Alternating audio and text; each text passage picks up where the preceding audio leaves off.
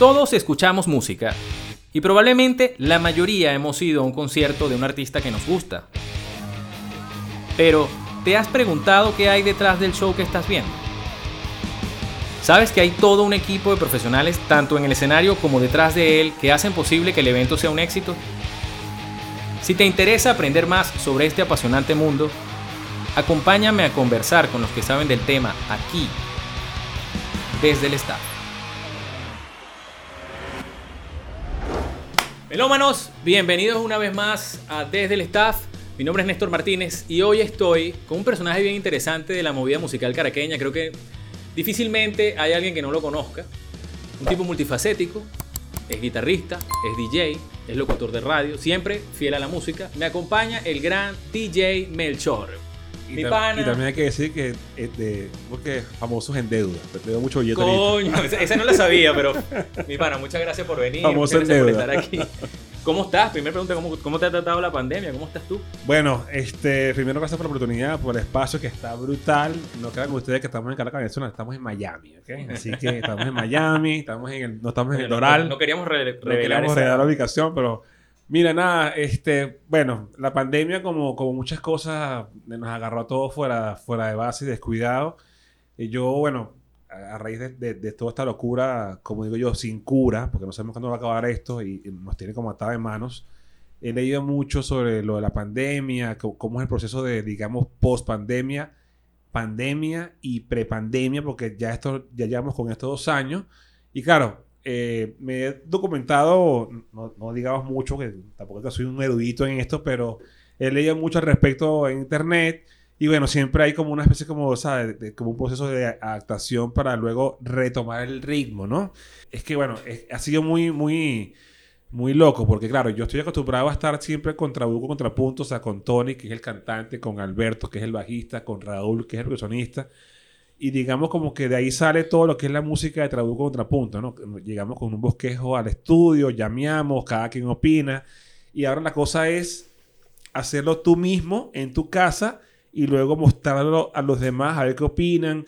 Y luego cada quien va a saber, como que mira, pon aquí esto, haz aquí. O sea, este proceso ha sido como muy raro, ¿no? Pero lo Nuevo bueno- para todos, pues. Sí, claro, pero lo bueno, como digo yo de todo esto, es que, bueno, eh, hemos sacado más música, sacamos un single nuevo y teníamos por ahí también maquetas que estaban inconclusas, canciones que estaban como guardadas ahí en la gaveta, como que "Mira, ten- tenemos esta estrofa, o este coro, o este groove, o este ritmo, déjalo guardado y luego lo chequeamos, ¿no? Y en ese déjalo guardado, ¿sabes?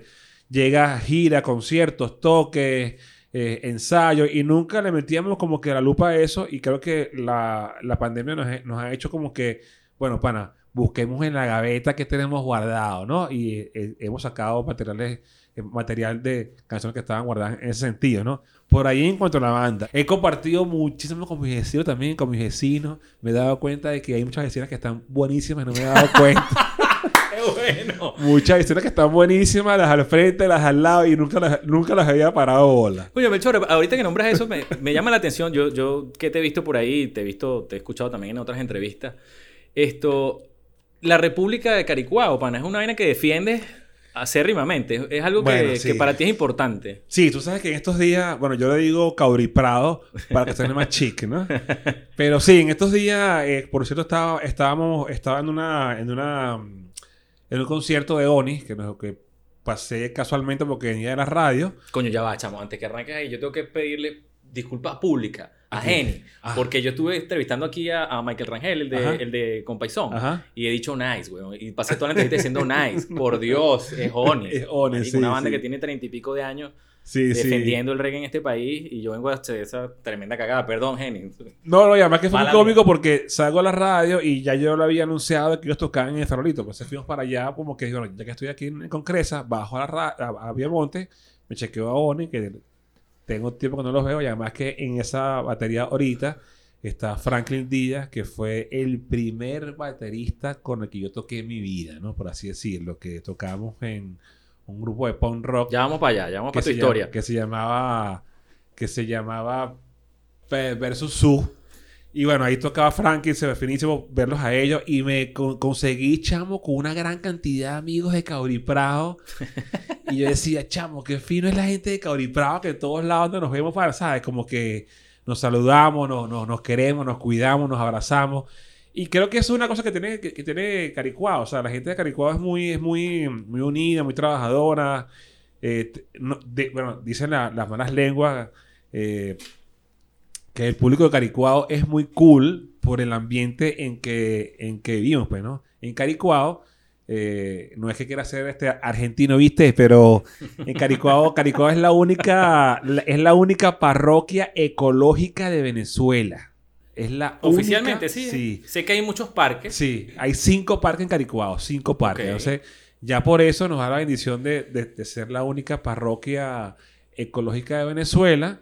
Ha salido full música de Caricuao. Sí. Y bueno, yo, como te digo, pues yo al lado de mi edificio, yo vivo en, en Queseras del Medio, en el 58, perdón, 57. En el 58 vivían unos músicos de la banda de salsa Sinsayé de Venezuela. Eh, también está Oni, que en la V2 de Caricuao. Eh, más arriba está también eh, los, los panas de Versus Su también de rock. Más arriba también estaba Toda Fajardo que tocaba en La Mariposa, Quinto Combo, Bacalao Men. O sea, hay mucha música, ¿no?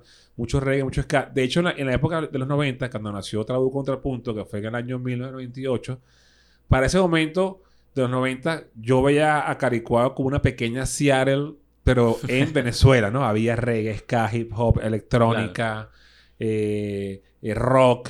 Y bueno, ¿sabes? Era, muy fino ver, por ejemplo, en el mercado conseguirte con Jesús Piñango, cantante transenuance, o de repente estabas en la parada del Metrobús y te conseguías, no sé, al guitarrista de, la tribu, ¿sabes? Daniel Andrade, o de repente ibas a, pasar por el boulevard. Sí, te conseguías, por ejemplo, a, los panas de Cinsayé de Venezuela, bajabas caminando hasta el OV2 y te conseguías a los panas de Oni, o sea, toda esa musicalidad que hay ahí en, en Caricuao para esa época de los 90, pues, ¿sabes? Era muy importante. También de allí hay bandas como Anófeles, ¿sabes? Delirium. O sea, bandas de rock que fueron muy importantes. De hecho, Dermis Tattoo va a tocar también a Caricuao, ¿no? En la biblioteca aquí en La Soa. Eh, también este tocó Soren Público, Oscar de León, el Pavo Fran. Yo vi al Pavo Fran en vivo en Caricuao tocando, ¿sabes?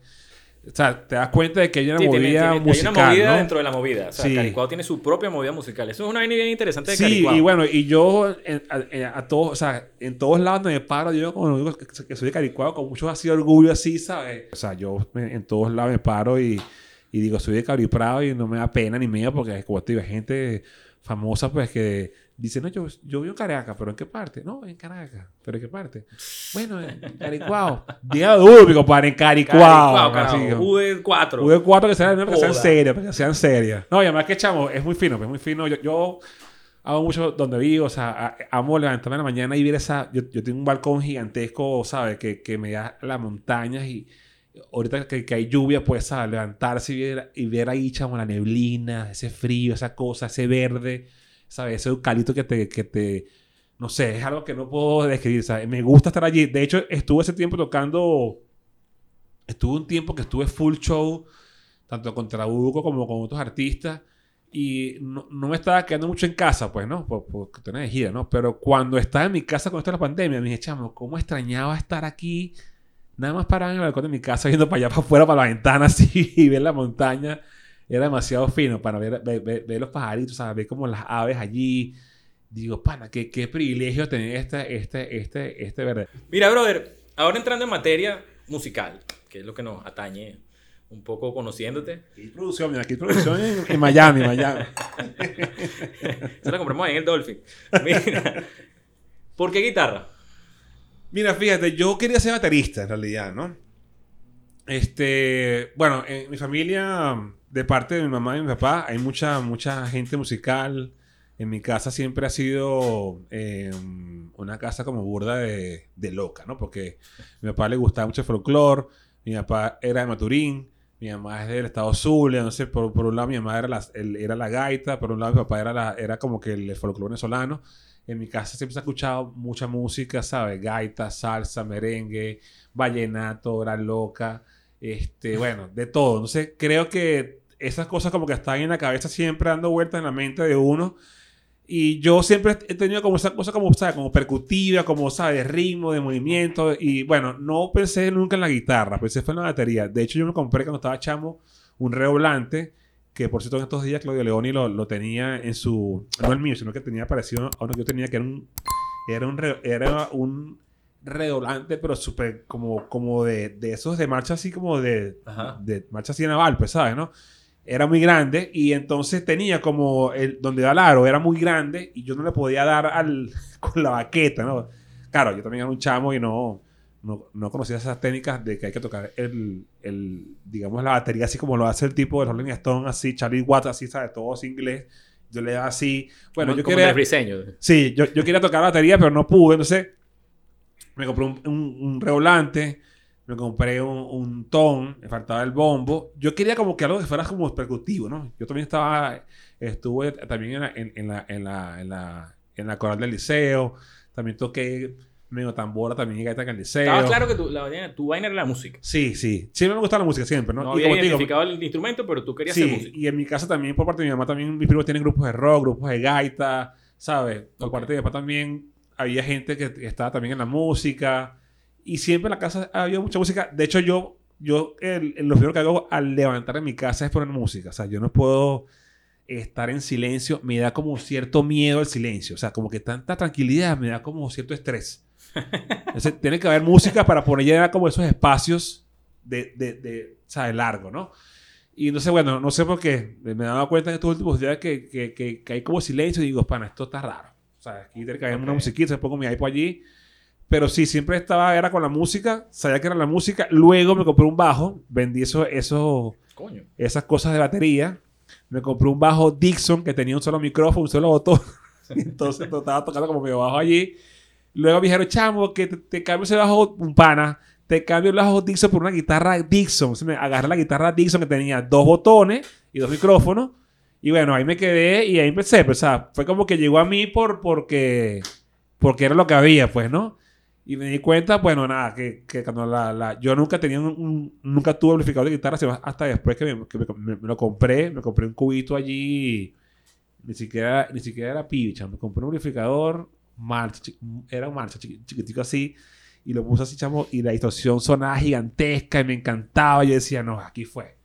Y me quedé allí, pues, ¿sabes? Después di clase de guitarras con, con panas allí en Caricuado, por cierto, en el Boulevard de, de Caricuado. Y después, bueno, fui a la Roland Music Center, donde estaba, que sí, Norto de la Puta Eléctrica, estaba Jacobelli, estaba Juan Carlos, el bajista que toca ahorita con Vidal Costa, estaba Carlos Luis Aguilar, que, Que es un estaba... ese sí, está, él era profesor, era profesor. Estaba Luis Aguilar, que también era de, de Amor de Madre y de los Oceánicos. Ahorita es de, de- es de los, de los Luchos. Estaba Carlos Alay de los Mentas. Bueno, un poco de gente. Verga, sí. Después allí no pude pagar más las cosas. Después vi clase con otra gente y así. O sea, hoy en día veo clase con, con Gonzalo Micó. Todavía, que Gonzalo Micó lo, lo quiero mucho. Me di cuenta de que toda la vida había estudiado más la guitarra hasta que llegué a él. Entonces, debo de reconocer que él tiene mucha pedagogía, ¿no? Y, y a mí no me gusta, sé que muchos me van a odiar, no me gusta mucho el jazz, ¿no? Yo soy más de, no sé, rock.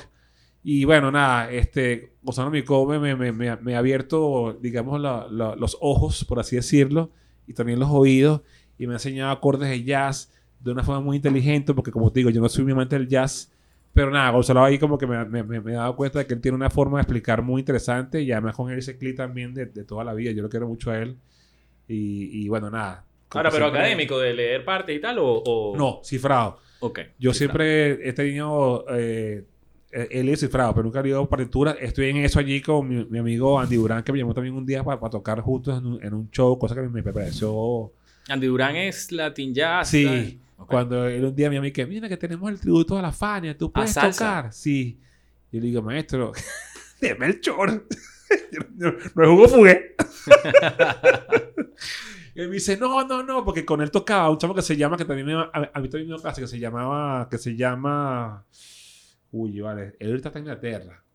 Héctor, Héctor Castillo, un guitarrista muy fino, que también a mí me dio padre, me- tuvo un tiempo también dándome clases de, de guitarra. Y sé, él, él era su guitarrista, pero él se va al país, no sé nada. Hubo un tributo a la Fania que hizo él con el, con el BOD. Y me llama, y yo le digo, maestro, ¿Sabes quién es? no? Melchor. Sí, sí, sí, sí. Para que toques ahí el ratón y chanchullón y dos canciones y ya. Y yo, pero maestro, yo no, yo no leo papeles. yo, ¿verdad? ¿Qué, qué compromiso? Tipo, no, ah, tranquilo. Vete para allá para el ensayo y cuadramos. O sea, fui para allá y, y al final de todo esto me monté en, en cuatro temas y chamo, bueno, ver a- hace poco de músicos que yo admiro mucho, que, que le, le he hecho backline, que ¿sabes? los veo en conciertos gigantescos y fue muy fino también toca con ellos. Y Andy me dijo, ¿Quién, pana, quién, diri- quién dirige esa orquesta? Él. eh, sí, Andy Andy. Durán. Andy Durán llega y te da tus papeles. A mí me dio una, una sábana, una sábana en clave de fa. Y dije, esto es de bajo. Yo me voy a poner aquí entre los agites de tecladista. Y ahí me, ¿sabes? Ellos me decían, la, y tal. Y yo por ahí era muy cómico porque este, el profesor Andy me decía, bueno, este, aquí esta parte, suelta los gatos, eso. Yo, ok. Y el tipo, suelta los gatos. Y el tipo, ah. Entonces, Muy aquí. interesante. Es el tipo, ¿sabes? Yo soleaba allí y tal. Y el, el pana me decía teclado, dale por la menor, o que la menor. Y si yo cerra. Fue muy fino porque. Pero qué bien, qué O sea, interesante. compartí con ellos muchas cosas, o sea, me nutrí de muchos, de, Claro. de, ¿sabes? de todos ellos, porque son unos duros, pero son todos unos duros y, y como te digo, pues son, son personas que yo he visto tocando en festivales de salsa, que yo también le he hecho backline y verlos un día y tocar con ellos a, a- a la altura, a su nivel, yo digo, wow, no, no me lo puedo creer, ¿no? Y fue muy fino y bueno, con Andy Durán tenemos ahí pendiente esas clases de, de que me iba a enseñar como a, a leer partituras. Y le dije, Ok, oye, maestro, bueno, finísimo. Además que él me dijo, mira, si puedes tocar conmigo siempre. Y dije, maestro, What? de verdad, yo soy un huevón. Tipo, no, vale, no digas eso, por favor, tú eres un duro y tal. Y yo, No eres ningún huevón, Melchor. y que bueno, pana, así va, porque que comparado con, con lo que tenía antes, digo, wow, o sea, no sé. Pero bueno, en fin, pues, y creo también que eh, también debo reconocer que también tocando con otros estilos musicales que no es el rock. O sea, yo ahorita estoy tocando con muchos grupos bailables, me he dado cuenta de que también he como he experimentado otras cosas con la guitarra. Claro, pues, vas aprendiendo. Sí. Esa es arrecha. me, me he dado cuenta de que... Bro, es que tú estás con todo el mundo. Sí, bueno, es que hay que pagar las cuentas, hay que pagar las cuentas. No, yo me he dado cuenta de la vaina. Vas pa- con, con Paisón tocaste. Sí, sí, sí. Una vez estaba viendo un carajo que se llama Fabián Santamaría y estabas tú de guitarrista. También, también, coño, todo pero con él, carajo, sí, sí, todo Tocaste gaita. Sí, me llamó un grupo ahí que se me olvidó el nombre, chamo, porque era, era muy cómico, porque fíjate, el guitarrista de... Él se llama Pedro Jiménez, un guitarrista riquísimo que es pana mío, que lo quiero mucho también, por cierto. Él tocaba, él toca con un grupo que se llama Los Kailas, que hace como reggaetón, creo. Este, y entonces un día él me dice, bro, tú puedes tocar, él toca en, en la banda de TVs, una cosa que se llama... Sí, eh, los Cadillac, ese, esos Cadillac son de ese, Sí, es como de reggaetón. ese sector. Sí, ¿no? es- de, es- de ese gente de TV, de por ahí. Sí, pero es- o sea, yo sé que es de reggaetón. O sea, Sí, sí, el sí. Una me dice- así, bailar. él ¿no? me La dice, verdad él me dice, mira, pana, yo estoy tocando aquí en una banda, eh, en una banda soporte que está en un, en un programa de televisión donde tú vas a cantar, así como, algo así como eh, tipo Tipo portada. cuánto vale el show, Ah, pero ok, un poco más, ¿sabes? Más sencillo, pues, ¿sabes? Más, digamos, endógeno, ¿no? Algo así, ¿no? Ok, Por así ok, decirlo, pues, ¿no? Entonces, nada, él me llama un día y me dice, tú puedes hacerme esta chamba aquí, es fácil, ¿sabes? Es tocar encima de la pista y, y ahí te ayudan los panas también. Y cuando me llego allá, él me, o sea, él me, me- yo, chamo, págame la buena cuánto es tanto. Transfiéreme, papá. Me transfirió y tal. Yo, No, para allá. Me llegué allá con mi guitarra, el amplificador y son puros panas músicos también que, que uno. Claro, al que, final es la misma gente. que es por ahí la movida. Y dice, no, esto es Mar Anthony, dos sostenidos. Ok, esto es este... mm, Aguanta Miguel, Fama Enorio. Ok, sí, a bueno. Sí, cosas así, ¿no? Entonces, toco allí y ese día tocaba un grupo de gaita, ¿no? Y el chavo dice, chavo, ¿tú puedes ir mañana? Y yo, ¿para dónde? Es que tenemos un toque aquí en el, Sara- en el Sarao. Y dice, en el Sarao. Y yo digo, pero, brother, pero ya, pero es que, ¿ustedes qué tocan? No, gaita. Y le digo, pero gaita, sí, pero es que esto es una gaita un poco más como vanguardista. Y, Gaita chamo, punk. cuando me llegó allá, me doy cuenta de que tenían Es trombones, saxo, eh, tenían saxo, trombón, eh, clarinete, flauta. Coño. Sí, sí, un bandón. O sea, Verga. ¿Cómo se llama ese grupo? chama, que se me olvidó, pana. Era algo, no sé qué cosa, catatumbo. O no, algo gaitero, no sé qué cosa. Algo ahí, pero Sí, chama, siempre un bandón y eran como 20 carajos. Coño, y digo, bien. Chama, eran 8 cantantes. Joder. Bueno, Sí. generalmente el grupo de gaita. Y entonces yo me vengo y me, me pongo atrás con mi guitarra y el pana me dice, no, bro, ponte delante a la bajista. Yo le digo, ¿pero por qué, bro? No, porque esos, esos pelos hay que sacarle provecho, me dice él. Entonces yo me pongo adelante, chamo. Y me dice, Alera para Baipoa. Y yo, que esto no es tal. Y yo, bueno, ¿qué? Alera para Baipoa. Y yo, es conmigo. Ah, pero, tú- pero te sabías algunos temas, ¿no? Claro, De que son, escucharlo. sí, que son cosas que sabes que tú como DJ y como músico lo, lo tienes Ah, ahí, claro, claro, ¿sabes? claro, en tu mente, ¿no? Entonces, bueno, que sí, Amparito, ¿sabes qué? Amparito, ah, Amparito. Y yo, chamo, ¿qué? y yo decía, chamo, qué loco. yo. Pero era, era fino porque, No, una ¿sabes? experiencia. Porque era, era tumbado, era, era otra cosa, ¿sabes? Era otra, otra visión de la música y sobre todo entorpar la guitarra en, en otro lenguaje que yo, o sea, que yo vengo del rock y del sky el reggae y me pones a estos monstruos aquí. Entonces el tipo me decía, bueno, métele guagua, yo con guagua ahí, Santana, ok, Santana, ese- ¿sabes? El tipo como Pero, que... pero arrechísimo, ¿no? De- Y me pareció, sí, y yo creo que gracias a esto, a, a esta cosa de, de- de tocar en bailables, me, me- se me ha abierto mucho la mente y, y sobre todo como que esa, la guitarra para mí ha, ha crecido en ese aspecto musical, ¿no? Se abrió como un compás ahí que, bueno, me, me- me hace abarcar más género, más estilo, más forma y, y tengo como que la fortuna de poder como decir, aquí la guitarra haría esto, pues, ¿sabes? Creo que eso se lo debo a, a eso también, ¿no? Y como tú decías, yo con, con este pana, con Fabián Santa María, chamo, he hecho una- un, un clic y una y llave así. suena, sí, brother, sí. Y además que, brutal suena y esa además banda. que ese pana también es un tipo buena onda, carismático, trabajador. Súper carismático. sí. Y Tremendo nada, chamo, tiene. o sea, o sea, yo con él en tarima como que hacemos un clic ahí, un match que yo no sé qué pasa. O sea, él, él dice, vamos a tocar, él dice, rock and roll, rock and roll, vámonos para allá. Yo lo y, vi. y la cosa es así como una energía que, que, que ocurre allí entre todos, porque también está Dubai en el bajo, está Eloy en la batería, también está Raúl en la percusión. Raúl y Eloy están conmigo en Trabuco. contrapunto, ¿no? Pero está también este Willy, que también viene de, de otra generación y de otro estilo musical, que está en el acordeón. Y, chama, es como que esa combinación de tantas cosas que hace que, ¿sabes? ¿no? Lo que les falta a ellos lo tenemos nosotros y viceversa, ¿no? Creo que ahí está el truco, la magia también. Entonces, bueno, no sé, eso me, me- me ha mí me parecido... Y no es mi- se lo comentaba aquí a mi productora José que yo los vi y no es mi género. O sea, no es un género que yo escuche solo. Yo tampoco, pero, fíjate, sí, fíjate. Y además que pana me dice, parce, rock and roll. Uno dice así, distorsión. No sé, ¡ah! Distorsión así, pero a tres tablas. O sea, es, es fino que, que, que en un grupo así como ese te digan, bro, distorsión. Rock and roll. Ah, bueno, que se me mete la distorsión. Que no hay, nada, no hay nada más fino para un guitarrista que te digan, súbele el distorsión, papá. Ras. Que es una distorsión así que, ¡wow! que, que retumbe los oídos, ¿sabes? Bueno, eso es, es muy fino que, que- que te puedan dar esa libertad a la, a la hora de tocar. Tú dirías que tu género ¿no? es rock. Sí, sí, yo a mí me gusta, yo vengo al rock, ¿sabes? ¿Cuál es tu influencia? ¿Tú, que tú, qué, qué estabas escuchando?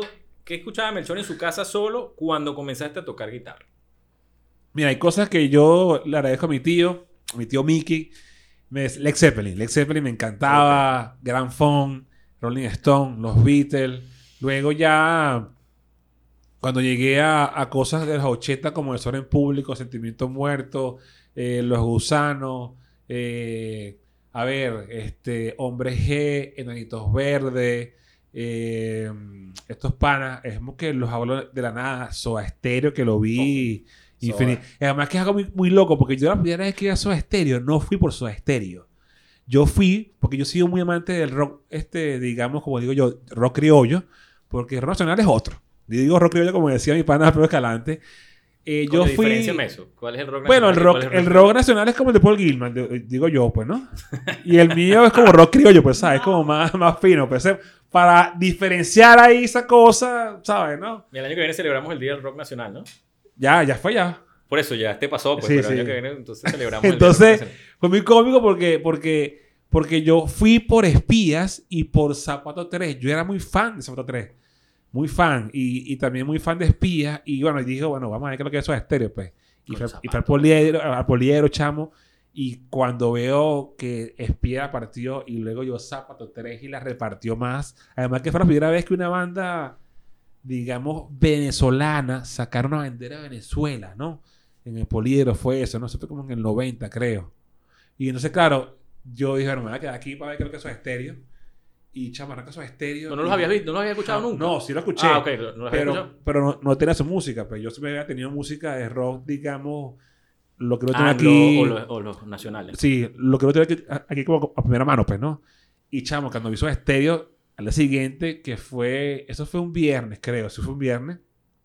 El día siguiente que fue sábado, me fui a Sala Grande a Recordland y, chamo, me compré el disco de su estéreo. Me compré Doble Vida y me compré Canción Animal.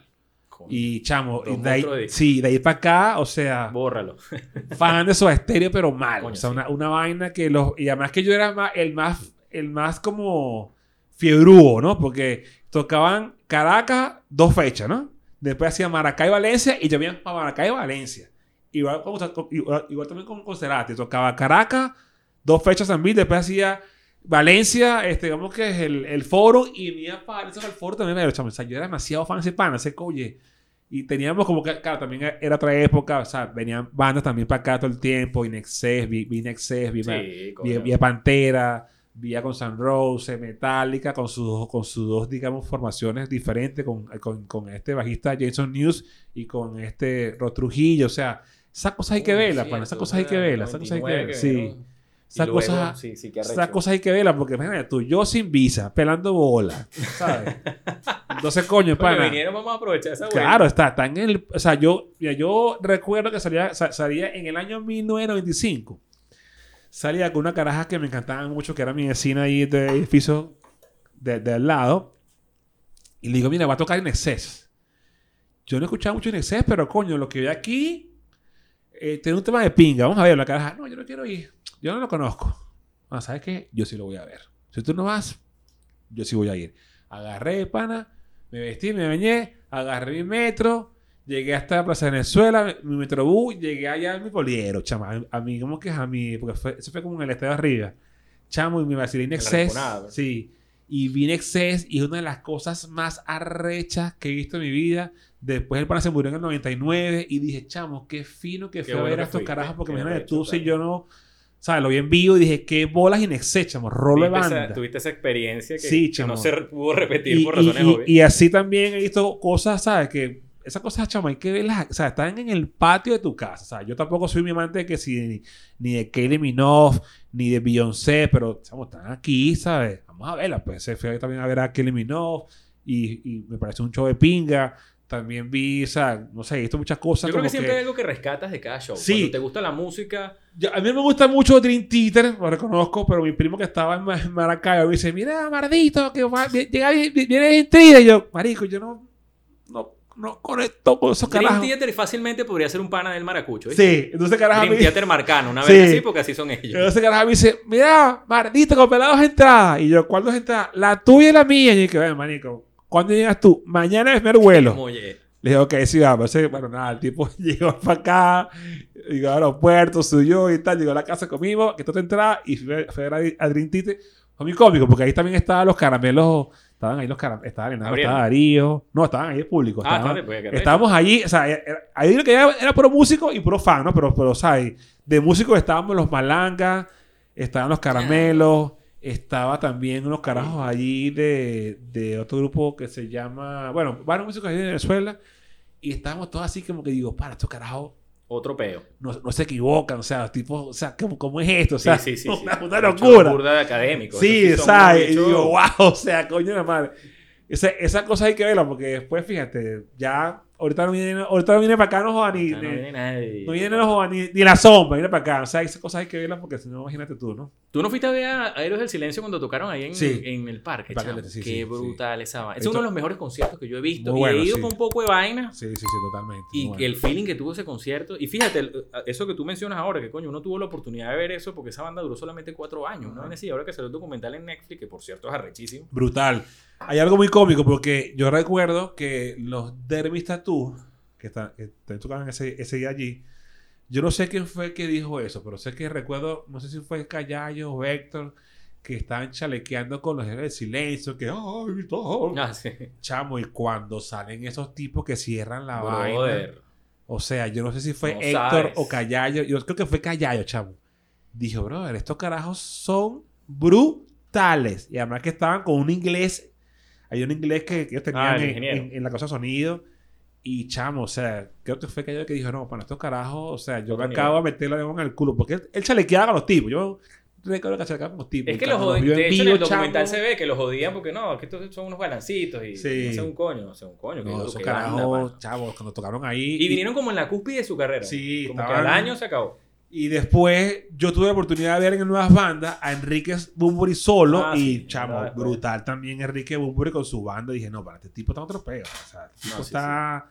Es que esos carajos están, como dicen en el comentario, agarran una van, tocan en Alemania, tocan en Francia, tocan en, ¿sabes? En Budapest, ¿sabes? Tocan, agarran un tren y llegan a, a Portugal, ¿sabes? O sea, la vaina es, es facilidades. Pues el, el carajo decía, si yo voy a tocar a Sevilla, ¿me entiendes? Que me queda al lado, puedo agarrar también un tren o, o, o la misma van y tocar en Alemania, ¿sabes? Que me queda también como decir Ah, al lado. muchísimo. Entonces, ¿Verdad coño, carajo, ese chamo, hay que tocar, pues, ¿sabes? Fíjate Más tú, nada. Y los fichos fueron para donde Sí, fuera, que el chamo, bar sea, de la esquina en Croacia y los carajos se la los, los Qué- tipos. qué- yo qué- también. qué bueno ese trabajo también hay que hacerlo también aquí. Bueno, yo contra Google lo he hecho, pero quiero más. Pues, ¿no? Está todo como más lento. más.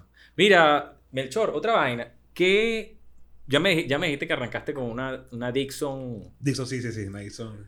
¿Cuál es tu hierro actual? ¿O cuáles son tus hierros actuales? Mira, Que- es una pregunta muy loca, ¿no? Porque yo soy un friki, pero un friki mal chamo de las guitarras y los amplificadores. Los quiero todos, chamo. Yo creo que eso es un mal de todos los músicos. Fíjate, yo tengo 20 guitarras y quiero más. O sea, tengo estrato, tele, SG, eh, acústica, electroacústica. Tengo amplificadores de 65, Fender, Marshall, eh, Mesa Boogie.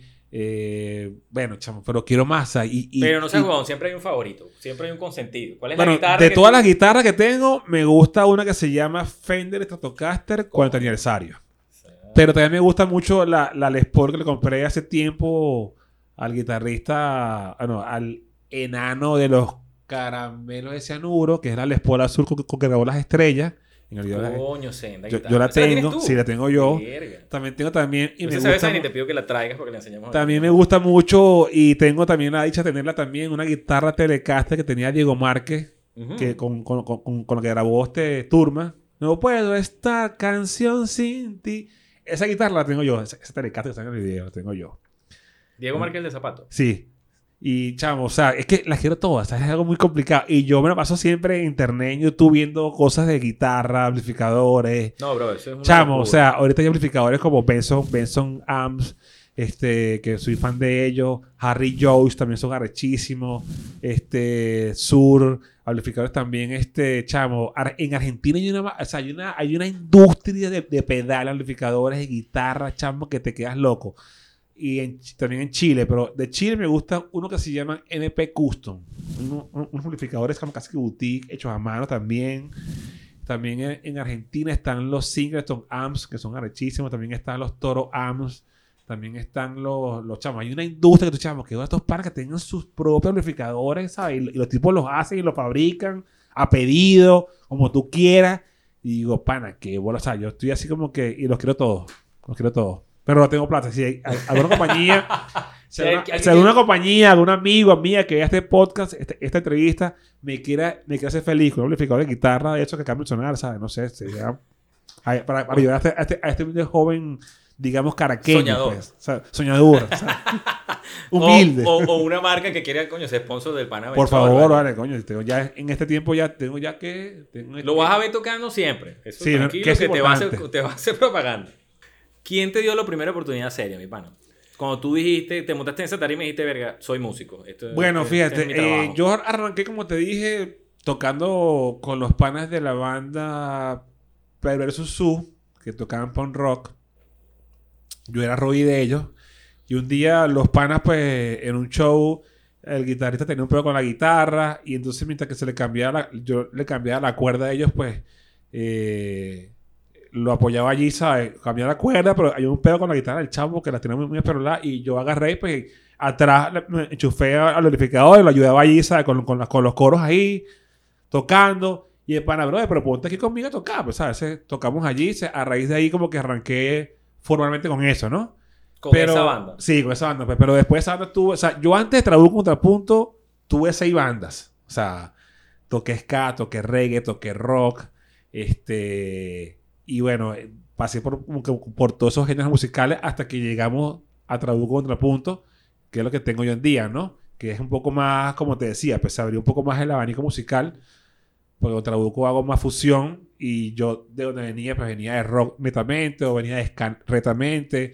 Y básicamente queríamos, en, en mi caso, pues también en, en el caso de todos los, los demás integrantes, también queríamos como abarcar otras cosas, ¿no? Que nuestras bandas no nos dejaban, ¿no?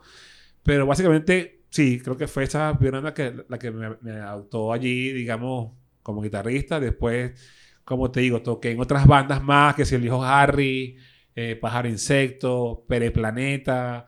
Eh, también este, toqué con Jean-Luc, el Caballero de la Luz. un francés ahí demasiado finísimo. Este, no, chamo, o sea, hasta que llegué a Trabajo Contrapunto. Ya después con Trabajo Contrapunto tocaba con varios otros panas. He tocado con Andrea Azulado, con Letelier.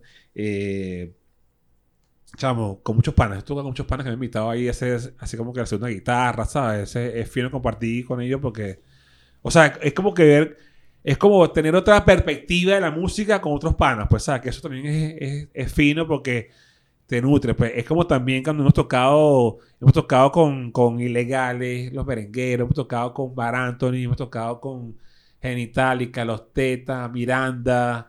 Este, Todo eso con Trabuco. Sí. Y entonces, claro, es, es como interesante ver, ¿sabes? Cómo esta gente trabaja, cómo es su forma de, de, de trabajar los shows, cómo Claro, llegan a tarima, ¿sabes? Cómo, o sea, tú como que de todo sacas algo interesante, ¿sabes? Y te nutres allí y vas aprendiendo y vas como que, ¿sabes? También hemos tocado con Desorden, con Zapatos, con los amigos, eh, con, bueno, con Guaco, ¿sabes? Tú, con Quinchangó, Fauna. también con Fauna, sí, Malanga, con Fauna. Malanga. ¿Sabes? Ese- de esas cosas, de esas cosas como que una... Mira, hay un cuento muy, muy... que nunca se me va a olvidar. muy cómico porque estábamos un día tocando con los amigos invisibles, ¿no? Nosotros abrimos, todo finísimo, ya con ellos hemos tocado un par de veces. Y chamo, y de repente venían los amigos invisibles y ¡pam! arrancan a tocar, ¿no? Pero fíjate tú lo que es la rueda, ¿no? Y además, lo que yo digo, uno siempre toma o saca algo interesante de cada artista con, con que tú compartes o con, con quien tú estás, ¿no? Por así decirlo, ¿no? Bien sea de género que sea, ¿no? Y estábamos allí, chamo, y de repente los panas arrancan a tocar y tal, pero veo que de repente el bombo no suena, pues, ¿no? Y está mi mamel, ¿sabes? Pa, pa, pero no suena el bombo, pues, ¿no?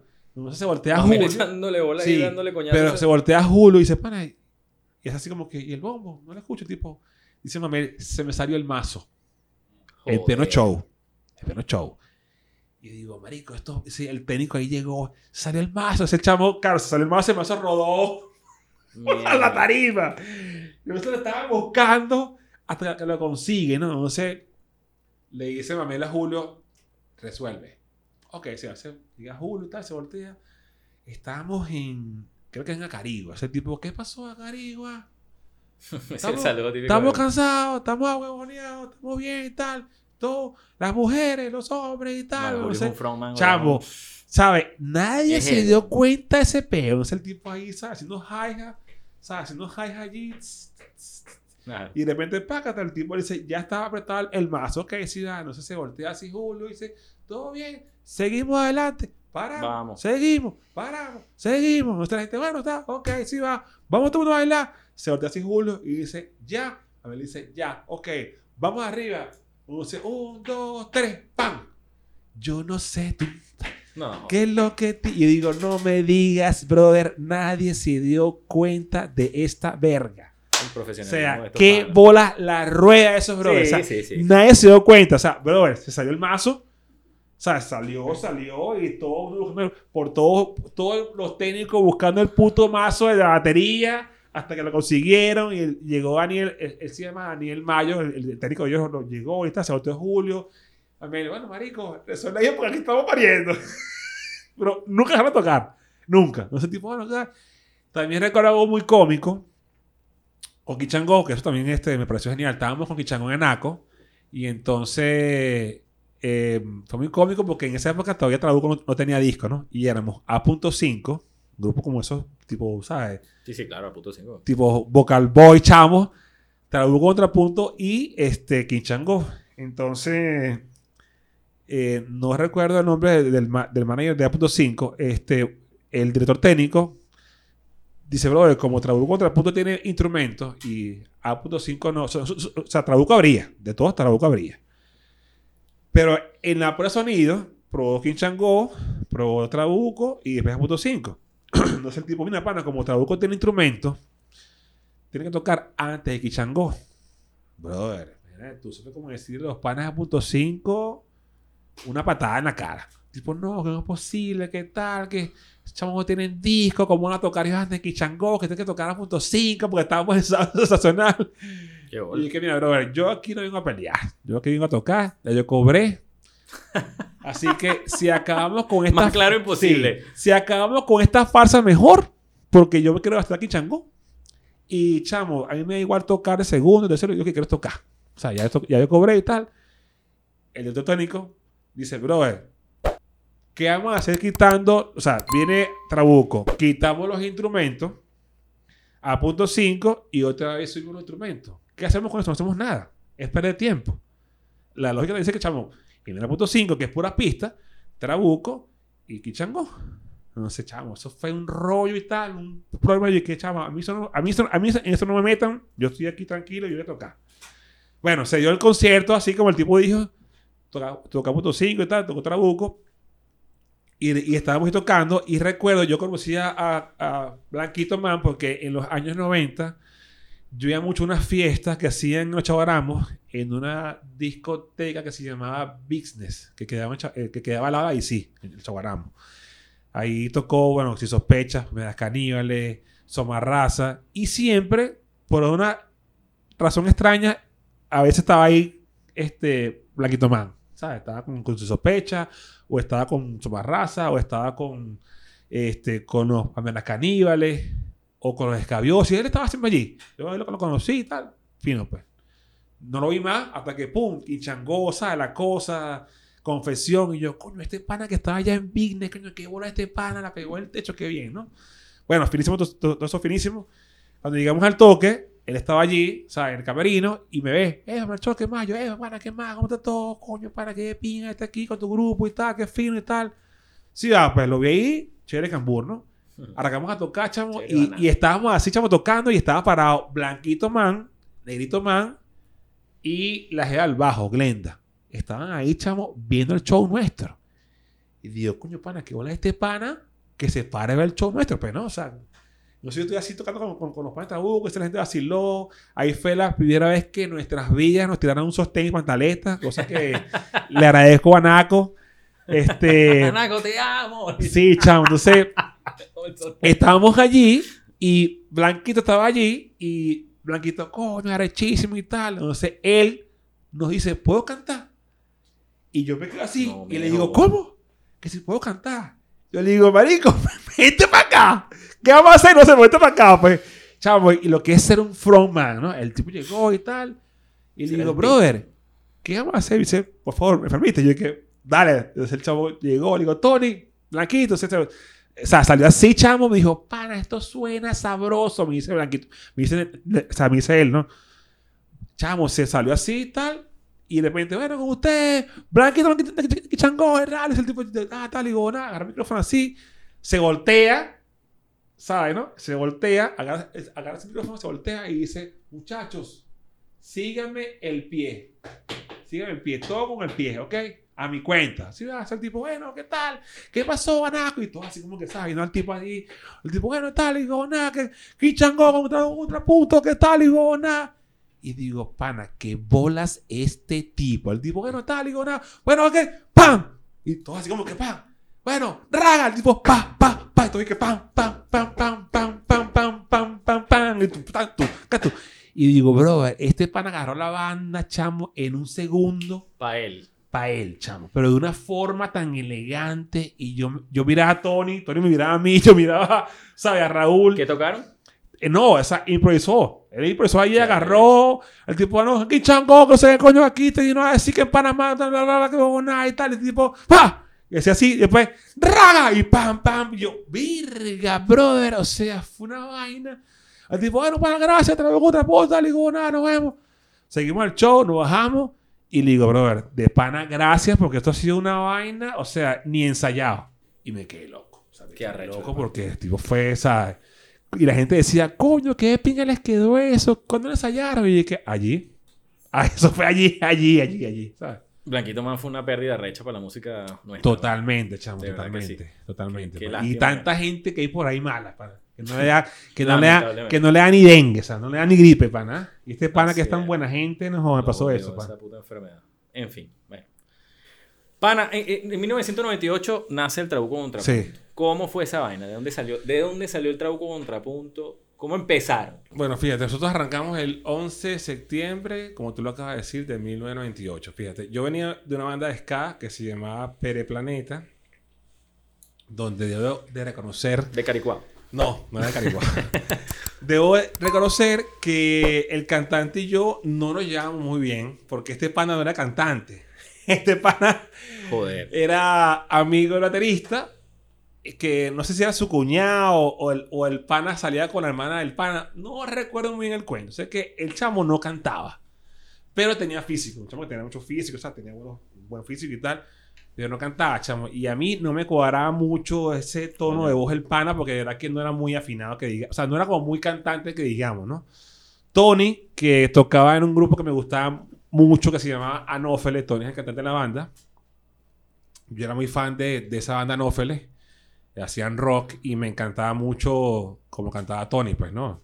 Además que Tony tiene como un tono muy particular, ¿no? Que a veces mucha gente eh, nos halaga cuando dice que se parece a Vicentico, que se parece a Juanes, que se parece, no sé, siempre la gente le busca una comparación con algo, cosas que nos hace sentir bien, ¿no? Pero Tony tiene como una tacitura muy particular en su voz, que eso me parece muy, muy finísimo de él, ¿no? Eh, Raúl venía de tocar con Jorge Piteri en su banda. Coño, gran Jorge. Y además que Raúl era menor de edad. Entonces, fue muy cómico, ¿no? Pero, pero antes de Raúl estaba un, un pana de Caricuado. Todos éramos de Caricuado, que se llama José Luis. Todos éramos como que de dos de cuatro.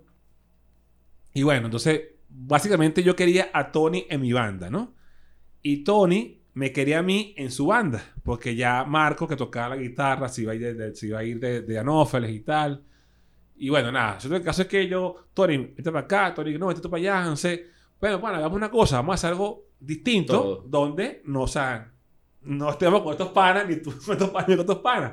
Sí, va, pues, ¿no? Y además que yo, como te decía, yo quería hacer, o sea, quería hacer otras cosas que no fueran nada más rock quería, o sea, que no fuera nada más ska y rock, sino como que quería otras cosas. Además que en esa época yo, o sea, todos estábamos muy como empapados de, de lo que era Mano Negra, eh, Amigos Invisibles, Sobre el Público, Zapato 3, Los Gusanos, Fabulosos Kaila, Todos Tus Muertos, este, chamo, todos estos grupos, ¿sabes? Y ocurrió también algo muy, muy interesante. Eh, ese, ese fue en el año 1998. Justamente en diciembre del año 1997, en Caricuá nos, nos, reuníamos todos en el Boulevard, ¿sabes? A hablar, a conversar, qué sé yo, ¿no? Las, las tardes ahí. Ahí básicamente lo que ocurre es que este, un día estábamos sentados en el Boulevard y le digo, pana, ya cerraron el metro, ¿por qué no, no vamos a mi casa a escuchar música? Que tengo mucha música en mi casa porque yo soy un, ¿sabes? Un melómano que tengo demasiada música en mi casa, demasiada este, discos y, ¿sabes? le digo, bro, vamos a mi casa, pues, ¿sabes? Entonces, claro, yo creo que el génesis, sin querer queriendo, de Trabuco Contrapunto, naces allí. Ahí subió Tony, subió Jorge Luis, que tocaba para ese tiempo la, guitarra también con Trabuco, eh, subió Pedro Luis. Estábamos todos allí y, chamo, llegamos ese día a mi casa como a las... Mira, el último tren de Caricuao llega a las 11.45. O sea que las camioneticas para mi casa a las 11.50 ya eso está pelado. No sé. Nos montamos allí en las camioneticas, fuimos a mi casa. Llegamos a la casa, yo tenía una botella de ron. Normal. Chambo, y literalmente amanecimos escuchando música. O sea, ahí escuchamos. Yo puse ese día Alice Chain, Per Jam, Garden, Nirvana, Stone Temple Pilot, Led Zeppelin, The Door, este, Desorden Público, Los Gusanos. ¿Y una sola botella de ron aguantó? No, puede ser. Bueno, es que esos carros tenían ahí su, su, su caleta esa guardada. Pero, chamo, literalmente llegamos a poner música allí. Y cuando este, me doy cuenta, chamo, amaneció. O sea, literalmente amanecimos escuchando música. O sea, nos dimos cuenta de que había una afinidad entre todos, musicalmente hablando Luego, ¿sabes? Pasa ese año y en, creo que fue más o menos como en julio, fue que yo, ¿sabes? Hice un solo show con esta banda Pereplaneta. Ya Nofel también tenía su trayectoria, tocaba ya con varios grupos, Escabiosi, La Tribu, eran reconocidos ya a nivel, digamos, under en, en, en, en Caracas, los Anófeles. Y le digo, pana, hagamos algo justo porque, ¿sabes? Yo quiero otra cosa, tú también, sé. Llegamos al estudio. Ya en mi casa nos habíamos reunido con dos guitarras acústicas, teníamos como unas letras allí.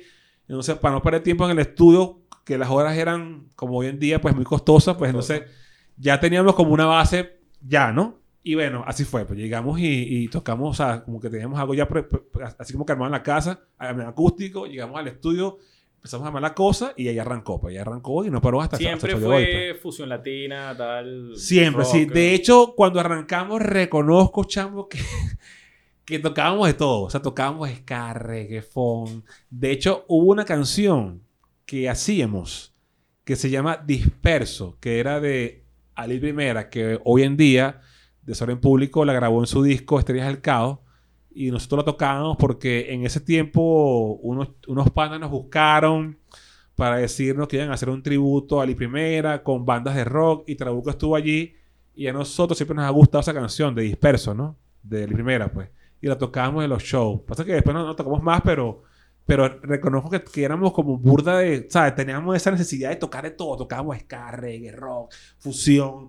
Andábamos locos por, ¿sabes? Por, por eso que teníamos allí de, ¿sabes? Mano Negra, los Skyla, Los Orden Público, Los Gusanos, Amigos Invisibles, este, Auténticos Decadentes, ¿sabes? Los Abuelos de la Nada. Este, chamo, teníamos todo eso ahí como muy fresco y estábamos todos como muy empapados con eso y hasta que ya con el transcurrir del tiempo, pues la banda tomó su sonido propio, que evidentemente es latino, que la percusión está como presente, lo que es percusión, bajo y teclado es lo que está más presente allí, o me atrevería a decir que es más percusión, guitarra eh, y, y- teclado es lo que está como más, más presente allí, ¿no? Por así decirlo, ¿no? Y siempre nos ha gustado esa cosa rítmica, esa cosa, ¿sabes? Como fiestera, alegre, como guapachosa, y además que estamos en este loco país donde vivimos, donde todo es un caos, creo que la mejor, eh, la, la mejor forma que la gente eh, vacile en un show es que bailen, o sea, que baile, que por un instante diga, chamo, estamos jodidos, debo el alquiler, no tengo que comer, ¿sabes? Jodidos pero bailando. Pero coño, pana, por, por un instante voy a apagar la mente y voy a dedicarme a con estos panas a vacilar, pues, ¿sabes? Por ahí no hemos ido, o sea, no hemos ido por allí. Y además que, como te decía, hemos tocado con tantos artistas de diferentes géneros, ¿sabes? Como Mar Anthony, Legales, Kichangó, Genitalica, eh, ¿sabes?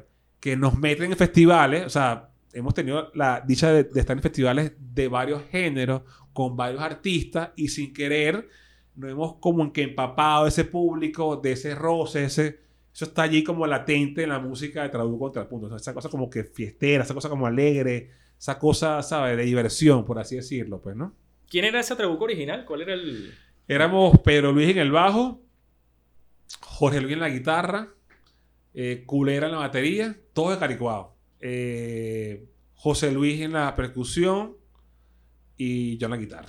Después se va, se va eh, Culebra, porque él era el más rockero de la banda, de reconocer, y también hasta extremista, pues por así decirlo, ¿no? Pero él, se- se- él fue lo que se va. Después entró eh, Tomás Mena, que después estuvo Chuck Norris, estuvo Famas Loop, estuvo en Lemer, después este, entró David León en la batería, que también estuvo en el Freak, venía de Puerto La Cruz, Eh, después entró, bueno, eh, Daniela, Dani Mendoza, hoy, hoy en día está Eloy Dávila, pero hemos tenido varios bateristas, ¿no? Ricardo Chacín también tocó Sí, también ¿no? sí, sí, sí. Eh, después se va Jorge Luis. Porque, ¿sabes? Que, es que ellos, ellos querían como algo más rockero. Nosotros estábamos como más... No estábamos reacio al rock, ojo, porque de hecho yo pongo mi, mi guitarra distorsión. Sino que queríamos algo como más... No Se sé. quería diferenciar de, de lo tradicional que se Sí, queríamos como algo más... O sea, yo... Yo, o sea, yo lo veo así, ¿no? Yo lo que quería ver al frente de mí eran mujeres, no hombres. O sea, ya estaba, ya estaba ladillado de esos carajos con franelas de metálica, esos carajos que así, que rumbo y rumbo. No, no, yo no quería ver más, yo quería ver jevas, o sea, jevas, pechos, ¿sabes? Ahí al frente. Coño, porque fuimos a ver un día en la UCB a Juan Luis Guerra, a, ¿sabes? A, a Energía Caribe, y vimos a puras jevas ahí, y digo, no, aquí, pura- aquí hay puras jevas al frente. ¿qué estamos haciendo mal? Pues no, no entiendo si tenemos buena música, buena... que hay algo que no está cuadrando en la vaina, pues, ¿no? Y claro, yo- nosotros veníamos de este público, ¿sabes? Rude, Rude Boy, ese público, ¿sabes? De fanelas de Metallica, fanelas de Anthrax, ¿sabes? No ha cambiado mucho esa vaina. Bueno, ahí, ahí- ahí estamos, pero... Viste, viste que ahorita, por cierto, hace poco sacó Metallica, o está en ese proceso de, de un disco de Sí, canciones y tal. sí, o sea, sí, hay sí. todo un, todo un tema de gente tema, ofendida, porque qué bola Metallica, ahora cantando con Juanes, con eh, Maluma, creo que es el otro. J Balvin, J Balvin. J Balvin, uno de ellos. Y entonces me da risa porque yo estoy en un grupito donde hay un poco de gente. ¿Tú estabas en ese grupo o estás rock y algo más? No sé si te Sí, saliste. cómo me salí porque el teléfono, coño, mi teléfono está muy coño. Si alguna compañía telefónica me, me puede un teléfono nuevo, se lo voy a salir. estoy buscando patrocinio para toda vaina. Para Bueno, que la pandemia me dejó mal, la pandemia me dejó mal. Bueno, se, se, se, se formó una polémica por el tema y un pana, no recuerdo quién fue, dice, brother, esa vaina está hecha para un mercado, eso no es para gordos, viejos, calvos con franelas de monstruo. Dense huevonadas, Claro, está hecho para un mercado actualizado. Sí, sí, sí, y esa es su idea, meterse en las plataformas actuales, que bueno, además hay toda una discusión al respecto. Pero bueno, me recuerda lo que estás diciendo tú de la vaina, que yo lo que Sí, es chamo, es mujeres que coño, bueno, porque es que ya, ya yo, o sea, estábamos como que, ahora en mi caso, ¿no? Tal, vez- tal vez a lo mejor los panas también tienen lo mismo, pero yo estaba cansado de, de, de esa cosa de, de la olla allí, ¿sabes? ¿No? Ahí que, que, que estaba allá al frente y tú decías, pero ya va, espérate. Todo el mundo quería. Pero ¿por qué si por allá están unas amigas, eh, pues amigas? Y originalmente cuando se sacó también el grupo, o sea, vamos a estar claros, era para coger culo, o sea, no había, o sea, no había de otra, pues, ¿sabes? También, La verdad sea dicha. la verdad es que también cuando teníamos el grupo, eh, eh, queríamos, coño, pana, queríamos ser como estos carajos que tenían ese poco de culos atrás, los caramelos, los desorden, ¿sabes? Que los, los Saboto 3, ¿sabes? Que las, que, las, que las carajas gritaban y tú decías, pero, bro, pero ya va, o sea, yo tengo mi guitarra, este tiene su bajo, ¿qué estamos haciendo mal aquí en esta vaina? No entiendo nada. Que no te ves como Pavel. Exacto, no me veo como padre, pero coño, tengo, tengo lo mío ahí, tengo lo mío ahí. no. Mira, bro. Coño, hablando de esa vaina que, que, bueno, de lo que estábamos hablando hace rato, compartiendo tarima internacionalmente con Genitalica, los tetas, ilegales. Ese trabajo con Mar Anthony, primero por la distancia de género, porque por más que haya hay una fusión latina, coño, Mar Anthony es salsa, pues, no está claro. Chao, mira, eso fue, es muy, muy cómico, porque mira, Pero cuéntame, quiero saber, échame tu cuento, pero me interesa saber los detalles técnicos de ese, de ese match, ¿no? Porque, coño, tocar a ese nivel, me imagino el tema de las exigencias del- de, los ingenieros de sonido de este pana, toda una historia. Mira, esto, yo debo decirlo públicamente, nosotros tenemos, bueno, teníamos, sobre todo mi, mi persona, ahora en mi caso también, yo tuve una gran amistad con Edio y Marzo, de hecho, Trabuco Contrapunto iba a grabar con Edio y Marzo, Verga, Y- chamo, hemos nombrado tres ya. sí, y, y pasó, Piteri, sí, y de hecho hay un tema Y- que, de hecho hay un tema ahorita nuevo que viene, que se llama Mi Control, que produjo es Jorge Piteri. Y justamente cuando íbamos a entrar, a- o sea, ya teníamos, ya con Jorge, Jorge había ido al estudio nuestro dos veces, ¿sabes? A Dos veces a... ¿Qué mira, estudio? en- eh, no, es- tenemos un estudio en Casalajista. Ah, ok, ok. Así que está muy chiquitico, personal No- no es así, que iban sino pa- un cuartico que tenemos para ensayar. No es que iban para Rocanfort. No, no, no, no. Tenemos, som- somos como los hombres públicos. Tenemos nuestro huequito para ensayar chiquitico de allí. pinga, de pinga. Y con Jorge, yo tocaba en la banda de Jorge que se llamaba El Bugalú. Y bueno, nada, toqué con Jorge Piteri y, y con él hicimos un match muy interesante. Ya, además Jorge era un tipazo. güey. Sí, y verdad le dijimos, bro, queremos grabar contigo una canción. Así mismo, que tú la produzcas. Dice, bueno, ok, sí, se fue al estudio, fue, hicimos con él dos sesiones de trabajo en el estudio nuestro. Y ya teníamos la canción. Mira, esto aquí sí, esto quita esto de acá, esto no va, que esto no es ese, no, quita este y pon mi menor, ¿sabes? Él estábamos allí, dice, él tocaba el piano y, mira, vamos a hacer esto aquí, no, esto no, no sé, no teníamos letra, sino que teníamos como que, ah, un fraseo allí, el tipo, ok, vamos, eso, anoten, Jorge decía, anoten todo eso, graben todo eso, que cuando vayamos a escribirla, eso es parte de la melodía de la canción. Teníamos ya la parte musical ya lista, ¿no? Cuando íbamos a hacer la letra, eh, yo llamaba a Jorge, bueno, llega la pandemia, llama a Jorge y yo cada vez que llamaba a Jorge, él me respondía, pues, ¿sabes? Y no me responde Jorge. Yo, "Coño, chamo, aquí pasa algo raro. Yo lo llamo y no contesta. Luego vuelvo a llamar, no contesta, hasta que un día me responde su hermano. Me dice, no, mira, Jorge está aquí recluido en Estados Unidos. Ah, ya tiene-". se había ido. Y yo le dije, pero, brother, pero nunca nos dijo eso. El tipo, no, pero es que... Él dijo, no, no, él no quiso decir nada, pero... Y dije, pero ¿por qué Jorge no nos dijo eso? Nos hicimos ayudar. El tipo, no, ¿sabes que Jorge era muy reservado con sus cosas, ¿no? Bueno, teníamos, yo todos los días lo, lo llamaba, o sea, le mandaba, o sea, él, él decía, mándele notas de voz que él las escucha. Y yo le mandaba notas de voz, le decía, Jorge, ¿cómo estás? El mío. Bueno, actívate ahí porque aquí estamos por ti esperando la letra para grabar esa vaina. Pues no te, no, no, no nos dejes morir, le decía yo a Jorge. Y el, el hermano me decía, no, escucho tu mensaje, él se ríe y tal, y digo, nada. Y de repente pasa esto, chamo, y wow, nos quedamos así como en el aire con esa canción, ¿no? Tratamos de todos los apuntes que teníamos de esa canción, eh, conservarlos igual como nos dijo Jorge, ¿no? Jorge dijo, hagan esto, vamos a grabar con esto, el día que grabemos esto, hacemos esto, ¿sabes? Él nos dijo todas esas cosas y las tenemos guardado allí, digamos, en nuestro disco duro. Ya la canción, la base la grabamos. Ahí, ahí grabó los teclados este, Emilio Suárez, de Sol en Público. Eh, grabó también los teclados Rubén García, que tocó con Atucha, tocó con eh, Daiquiri y toca también con Los Bellos Públicos, un maestro brutal de teclados, Rubén García. Y también están los teclados de Ricardo Mendoza. Hay tres tecladistas allí en esa canción. Y bueno, ahorita que vamos a entropar la letra, que ya yo tenía como menos, más, más, más o menos una idea, porque Jorge decía, no, que te quito el vestido y te llevo a arrastrar. Y que no, Jorge, eso es muy agresivo. Eso es muy reggaetonero, Jorge, eso es muy reggaetonero. Algo más, más sutil, no tan reggaetonero. Y él me decía, bueno, ok, sí va a hacer. Hacemos ese pedo después. Graba eso y después. acabo- Él, él me decía, graba eso y después lo editamos, me decía Jorge. Y bueno, tomando en cuenta todas esas cosas que él nos dijo, hicimos la letra. Ahorita, ahorita la, la- la estamos como grabando. Y bueno, fue así como que un duro golpe. Pero con Evio, que yo tenía una gran amistad porque Evio tenía una pizzería que se llamaba Ellos Pizza. Y yo iba para allá a ver a Colina, a ver a- a- también, a- también, también a verlo a él. Y bueno, un día le digo, chavo, que tenemos un grupo, trabajo contrapunto. Y el tipo, yo, yo no lo conozco. Pero, bueno, Ah, yo- él, tocaba también en su sí, no sé, tipo, yo no lo conozco ya de mañana. O sea, yo, mira, Edwin, que voy a tocar ahí. ¿Ustedes son cuántos? Somos seis. No, no, no. Son mucha gente. No, no. Ya en otro día con, con, menos, con menos gente. Y le digo, pero chamo, si yo un día estoy tocando a ti con, con tu grupo ya eran cinco. Este es uno más. El tipo, no, no, no. El tipo me decía que no sé. Digo, mira, Evio, dame una fecha. Si la vaina es una mierda, más nunca te molesto y no me pagas. Si la vaina te gusta, de pinga, hagamos el reto Ariel. Y el carajo, coño, marico, me pones en tres digo, si es una mierda, no te gusta, no me pagas y me voy para el coño y no te llamo más nunca. El carajo, sí va.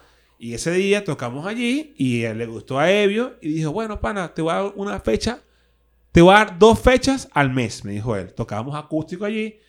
Y en esa fiesta acústica que tocábamos en Eidos Pizza, un día estábamos allí y estaba el dueño de Emporio Group, que se llama Pavito. Pavito, ajá. Pavito y estaba, estaba su director técnico que se llama Jesús Maduro. Estaban allí, ¿sabes? Comiendo pizza. Nosotros tocamos allí. Y me dice Jesús, que era así como ronco, mira, bueno, tú quieres tocar con Mar Anthony. Y yo dije, con Mar Anthony. Pero bueno, como es un día viernes, ¿sabes? Nos Día de la noche, estábamos tomando curas, ¿sabes? Unas viras, unas cosas. Él me dice, te llama el lunes. No, no, sí, ah, pues. Ok, sí, ah, yo lo dejé así. El lunes en la mañana, suena el teléfono y era Jesús Maduro. Me dice, bro, para que nos reunamos aquí en, en la oficina de Emporo Group, que tenemos a Mar Anthony el mes que viene, porque ustedes le abran. Le digo, bro, pero Mar Anthony, ¿verdad? A mí no me gusta Mar Anthony, mano, está bien. Entonces, voy para allá para reunir al tipo, hablamos con el tipo. Viene, ¿cuánto, o sea, ¿ustedes cuánto cobran? Cobramos tanto, ¿sabes? Eso sí, nos pagaron y tanto, chévere cambur. Y nada, chamo, llega el día del concierto, eso fue el 31 de, de marzo del 2005, creo, 2005-2006. En el poliero, todo se agotó, agotadas las entradas. Llegamos allá y Jesús nos dice, chamo, mira, para, ustedes van a probar a las 4 de la tarde. Y el show es a las 7. Tienen ahí, ¿no? ¿sabes? Cuando llegamos allá, primer peo, En el poliedro, en el poliero, me dice, usted va a tocar aquí, en este espacio. Digo, no, eh, ahí no caemos los seis. Somos un gentío. Ahí no quedamos los seis, usted no es loco. El carajo, no, ¿qué tal? ¿Qué marico? ¿Sabe cómo la huevo nace? Milagrosamente, como digo yo, los misterios del rock. Llegó el director técnico de Mar Anthony, que era un gringo, yo hablaba inglés. Rafael Rangel, que era nuestro bajista en ese momento, es de Nueva York, habla inglés. El tipo, no, que guacho, chu, chu, chu, ¿qué tal? Y yo, Rafael, tipo, no, mira, pana, que el tipo quieren que lo ayudemos a conseguir un poco de alegría. Digo, alegría, sí, un poco de alegría que está aquí, que tiene dos días en Venezuela y no ha fumado. Dice, bueno, pana, está bien. Ese, bueno, yo tengo un pana aquí en el valle, vamos a ver, usted, el mío, ayúdanos aquí. Sí, el chavo llegó, nos trajo una, una, una cosita, salimos al pana. Y el pana agarró un megáfono y en inglés, guachucho, bla, bla, bla. Y yo, chavo, ¿qué era. ¿qué era este carajo? De repente vi que los carajos Estos bichos son narcotraficantes. mar- marcaron así con un tirro las cosas y echaron para atrás la vaina así y nos dieron espacio. Y dije, ¿what? Digo, bueno, pana, quita este espacio para que toquen allí. Más cómodo. Ok, sí va. Llegamos y tal, y digo, nada. Bueno, pana, en esa época no tenemos disco todavía. Abren la puerta de poliero. Nosotros dije, bombo, caja, ¿sabes? Y la gente entrando. Mira. Le digo, bro, está entrando la gente, marico, hay que entrar la gente, hay mucha gente afuera. Qué estrés, chamo, pro sonido con la gente ahí encima. Pero O sea, qué hora era. eh, la Seis, puerta la abrieron a las 5 de la tarde. Dieron puerta a A las las 5 cinco de la tarde. Temprano. Nada, entonces, nada, llegó a las 8 de la noche y bueno, nada, la gente, ah, vamos a tocar, tocamos allí, nadie nos paró bola. Fue muy cómico porque, fue muy cómico porque fue algo muy, o sea, fue algo muy, muy, muy divertido porque, claro, yo, o, o sea, arrancamos a tocar y la gente, ¡fuera! ¡fuera! ¡Fuera! ¡Mar Anthony! ¡Mar Anthony! ¡Mar Anthony! Y claro, estos carajos me ven a mí y yo los veo a ellos y le digo, ¿qué pasa? ¿Están cagados? Aquí venimos a tocar. Vamos a tocar. Yo no, o sea, yo no puedo mostrarle mi debilidad a los panas. Mentira, porque ellos me ven a mí y me dicen, marico, malchor, o sea, ¿qué hacemos aquí? No sé, claro, yo en mi posición de medio, digamos, medio líder, que no lo soy, pero le digo, pana, aquí vinimos a tocar. ¿Estás cagado? Así que vinimos a dar un show. Vamos a darle con todo. Le dije, vamos a pegar los temas, temas, este, intros largos, vamos a hacer percusión, teclado, montuno, ta, ta, ta, ta. Y le dije, los temas pegaditos. Nada está, este, a, a la paja. ¿sabes? Yo no sé qué fue lo que dije yo. Eh, pasamos de Caricuao, agarramos como ustedes el metro, vía Venezuela, Caracas, ra. La gente, wow, ok, dale, aquí fue, rácata. Rrrr. Todo pegadito, la gente, wow. De repente, ah. Y chamo, o sea, una locura, ¿no? Porque digo, chamo, o sea, no teníamos discos, nadie nos conoce, nadie, nadie nadie no- no- nos presentó, no salíamos en, en ninguna en el afiche, ¿sabes? Todo mal. Entonces, coño, pana, llegamos nosotros y a punta de música y swing nos ganamos al público, Coño, pues, qué- ¿sabes? Qué buena experiencia. Entonces, coño, se acaba el show y me dice Jesús, marico, no ha llegado Mar Anthony. y le digo, ay, tú cagas yo. O sea, gata, otra vez. Le digo, tú estás loco. Que ya, toca- ya tocamos todo ya. No te, no te- no te debo más canciones, te debo huevón. Le digo, marico, no ha llegado Mar Anthony, no ha llegado. Y chavo, y la gente estaba medio ya, ¿sabes? Candela allí. Y le digo, huevón, ¿qué hacemos aquí? Ya, ya. Y chamo, cuando ya me subí así, llegó Mar Anthony. Ok, sí va. Tipo llegó, esta ligona, llegó de una, se montó. Tú, Chao. A mí me llama la atención del Trabuco. Tienen, coño, casi 23 años. 23. dando- Sí, echándole sí, bolas. Sí. Pero siempre ha sido como un grupo que se ha mantenido en el under, pues. No, no, no... Tienen un disco, ¿correcto? Dos. Dos discos. Dos discos, sí. Totaca, y el segundo que no, no sabemos qué nombre lo vamos a poner, pero ya hemos sacado ya de ese segundo disco, hemos Ah, lanzado... bueno, pero está en, está en producción, pues. No, no, hemos, hemos lanzado esa nueva forma de single, ¿sabes? Ok, ok. O sea, lanzamos Está Contigo, La Ola, ahorita salió Plomo, ahorita vamos con el tema Juan Camacho, pero... la de está ahí, eh, eh, Sí, muerta. está- está muerta. Esta es la canción de la mano muerta. Te agarres descuidado. Que esa mano si te agarra te puede dejar preñado. No te descuides, no te quedes mal parado. Llegaron los contrapuntos con tremendo tumbao. Para la mamita y también para los equivocados. Y bueno, este, nos hemos, nos hemos adaptado a estas fórmulas de Spotify que nos hizo ahora como que hacer single y no disco. Pero te- tenemos dos discos y nada, chamo, o sea, yo no sé, o sea, yo, nosotros, nosotros tocamos con quien sea, donde sea y cuando sea. Pero no sé, de verdad que decirte si estamos en el mainstream o estamos en el ground, no sé, porque en realidad la gente nos pone donde quiera ponerlo. Lo importante de Eso es todo lo esto importante. es que la gente guarache, más nada, que la gente guarache, que te llame, te diga los quiero para mi fiesta, como hace poco tocamos en una boda. Pero bueno, no, o sea, este tipo de cosas que ocurran es finísimo. Nosotros estamos agradecidos de eso, tocar con, o sea, en cualquier cosa así también, evento. Yo quiero tocar, pana. O sea, Punto. tocar y ya, más nada. Que mi billete, que me- me- me- yo tocaba mi mi sonido y ya, y mi camerino con mi gente, mis, mis panas allí, y chévere cambur. O sea, sin complicaciones, sin ego, sin estrellas, sin nada peo. Aquí somos gente de, de Gauri Prado, relajada, que agarramos camionetica, metro, metrobús, ¿sabes? que vamos a la Unicasa, que vamos al abasto de la esquina, ¿sabes? Sin tanto peo, pues, ¿no? Entonces, ¿Antes de eso fuiste DJ o fue, o fue al mismo tiempo o fue después? ¿Cómo es la vaina? Lo de DJ fue por porque eh, en el año 2003 eh, yo siempre tenía para esa época, hoy tengo mi iPod, antes tenía mis discos en, mi- morral. Y nada, bro, siempre tenía como, como, como que esos discos guardados allí. Llegó una fiesta de una amiga y el DJ no había llegado. Entonces ya llegó gente y estando allí, yo agarré el display. Bueno, yo tengo, o sea, un display aquí dice off on, tú lo prendes, aquí tú abres la bandeja y metes el disco y le das play, pues, ¿sabes? El DJ nunca llegó. Llegó la gente a la fiesta y en ese momento uno del público de la fiesta era Ricardo el Loco. El de la Belle Pop, el del puto bar, el de la mosca. Me ha conocido como Ricardo Mocuchíes. Entonces me dice, mi rey, ¿estás poniendo música? Y le digo, bueno, sí, porque no llegó el DJ, pero me dice, ¿puedes pasar por el bar el día martes? Por allá por la Belle Pop, sí. Para que hablemos por una fecha. No, sí, va, pues. Voy a martes a, la Belle Pop. Y me dice, ¿puedes poner música el día viernes? Le digo, sí, vale, ¿cómo no? Este, bueno, el pago son tantos. Y yo, ¿what? Ok. Entonces fui el viernes, luego fui el otro viernes, luego fui el sábado, luego fui jueves, viernes y sábado. Y cuando me di cuenta que me pagaban por eso y era de pinga, dije, bueno, pana, aquí está, aquí, aquí fue, fui yo. Entonces, bueno, nada. Pero tienes también equipos y vaina. ¿Tenías tus equipos en ese No, momento? no tenía o- los equipos, pero fíjate, yo eh, llegaba temprano a los, a los bares, yo llegaba que sea al puto bar, eh, a la mosca, a la Belle Pop, a Circus Bar, Azúcar. Yo- si, si llegaba, si la vaina era a las 8, yo llegaba a las 5. Porque no conocía los platos, ¿no? Y en esa época no estaba la internet como ahora, que tú pones ahí en, en internet manual del CJ Pioneer Nexus, ¿sabes? No, en esa época no. O sea, yo estaba así como que llegaba, prendía, Ah, manopla. y ese empezaba como que esa jorunga. ¿Sabes? Yo, este, este es play, este es el loop, este es pausa, este es para re- rebobinar, este es para adelantar, este, ¿sabes?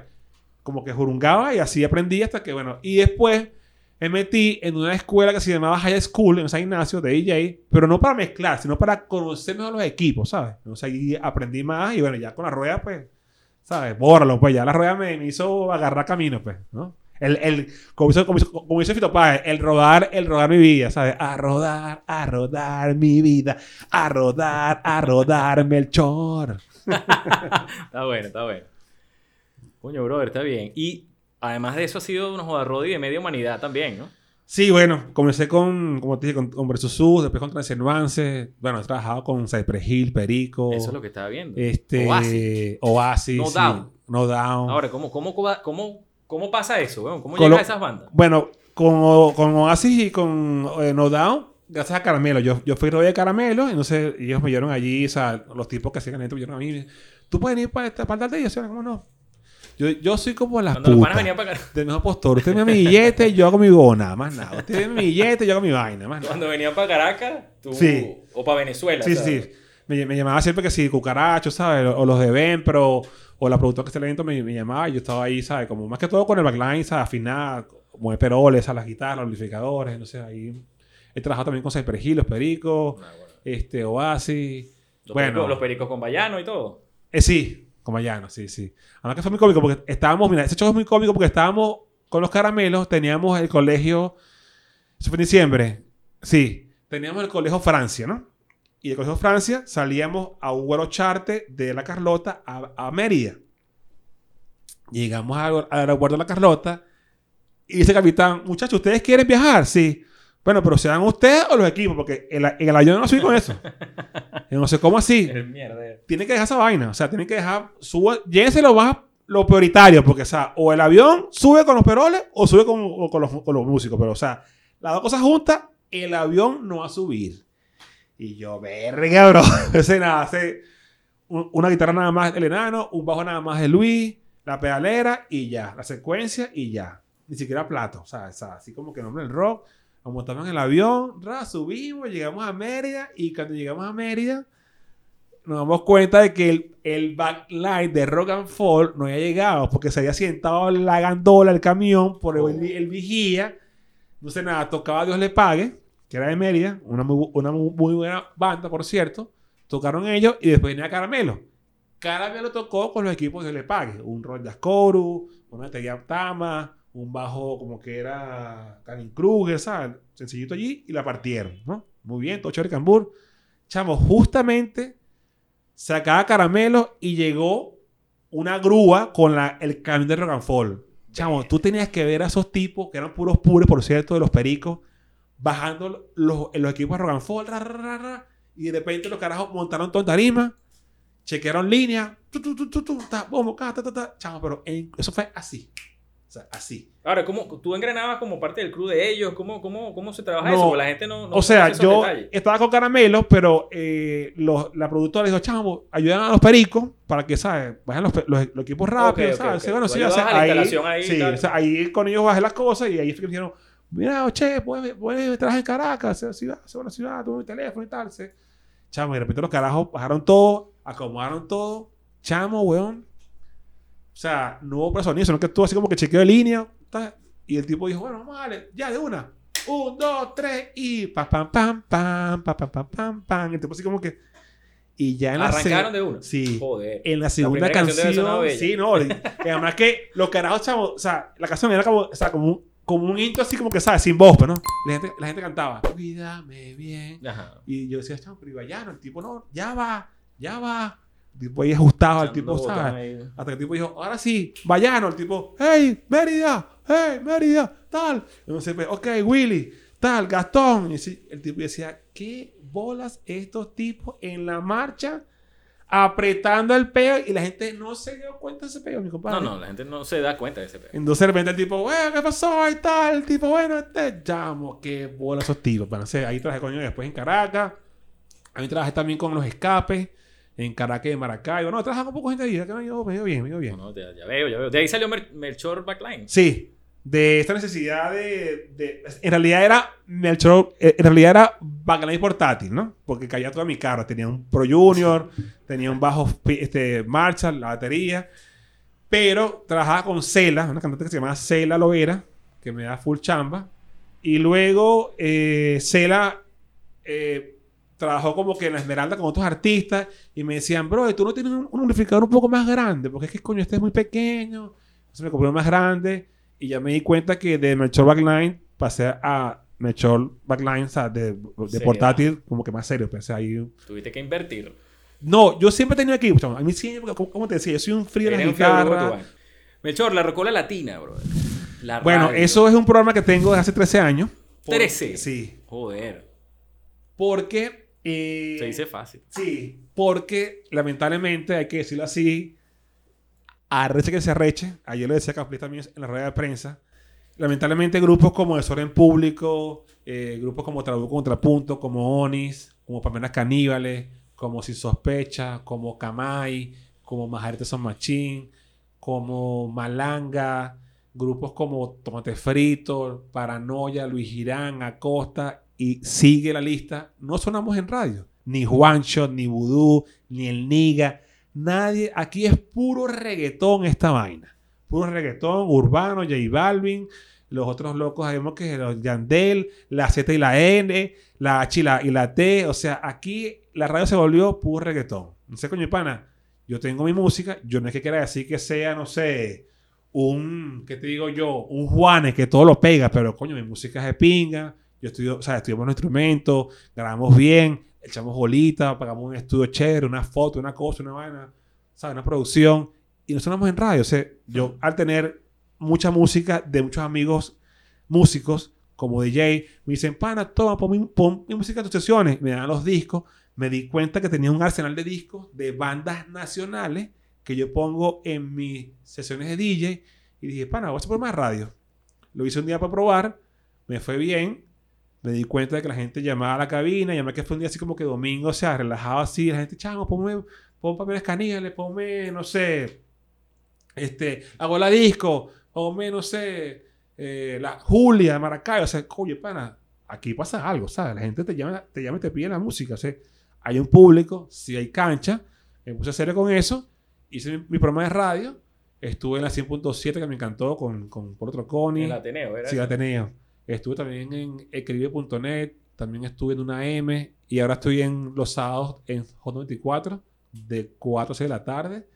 Y nada, pana, feliz de poder poner la música, ¿sabes? De, de los panas, pues, y sobre todo la música en Venezuela Aunque ahorita me he dado cuenta de que tengo mucho público que me, que me escribe de Argentina y de Colombia y de Uruguay. Tengo muchos artistas que me escriben, bro, por favor, al DM del, del- del programa o al correo.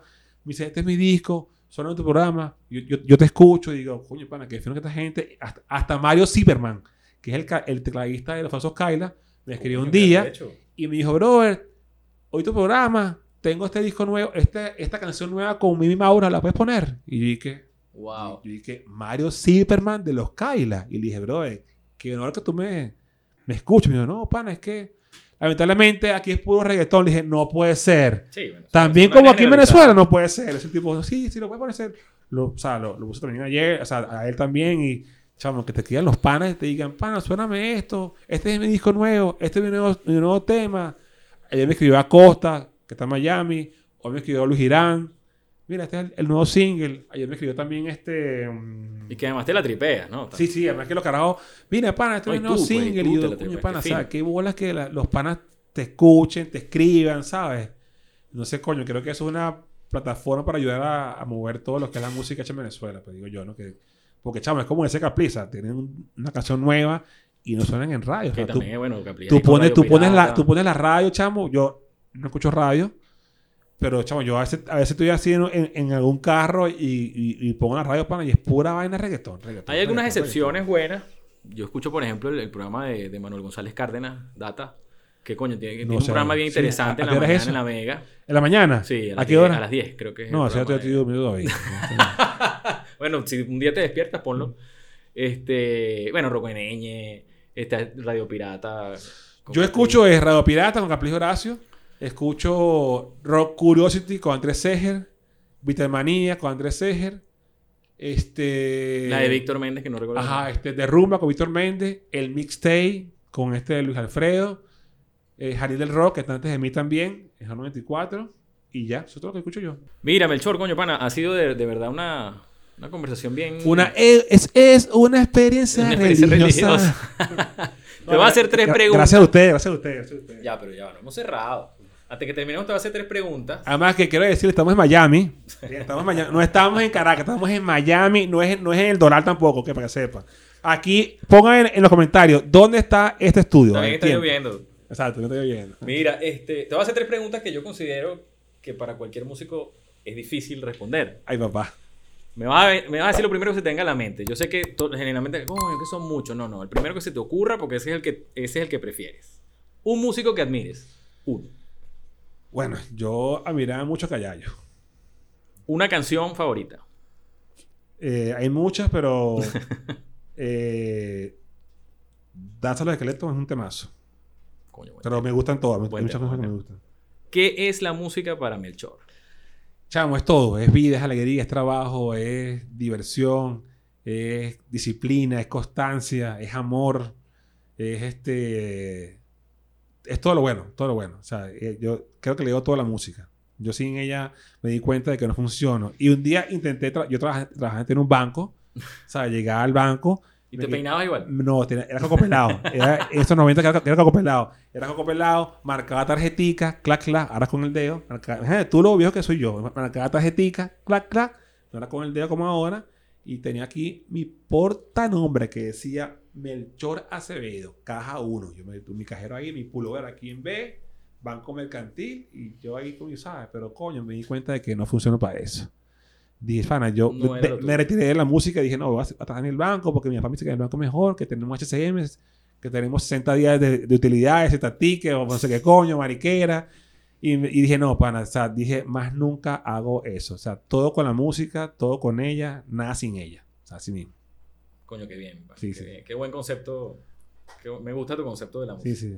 Soy feliz, no le digo nada a Eso es nadie. lo más importante.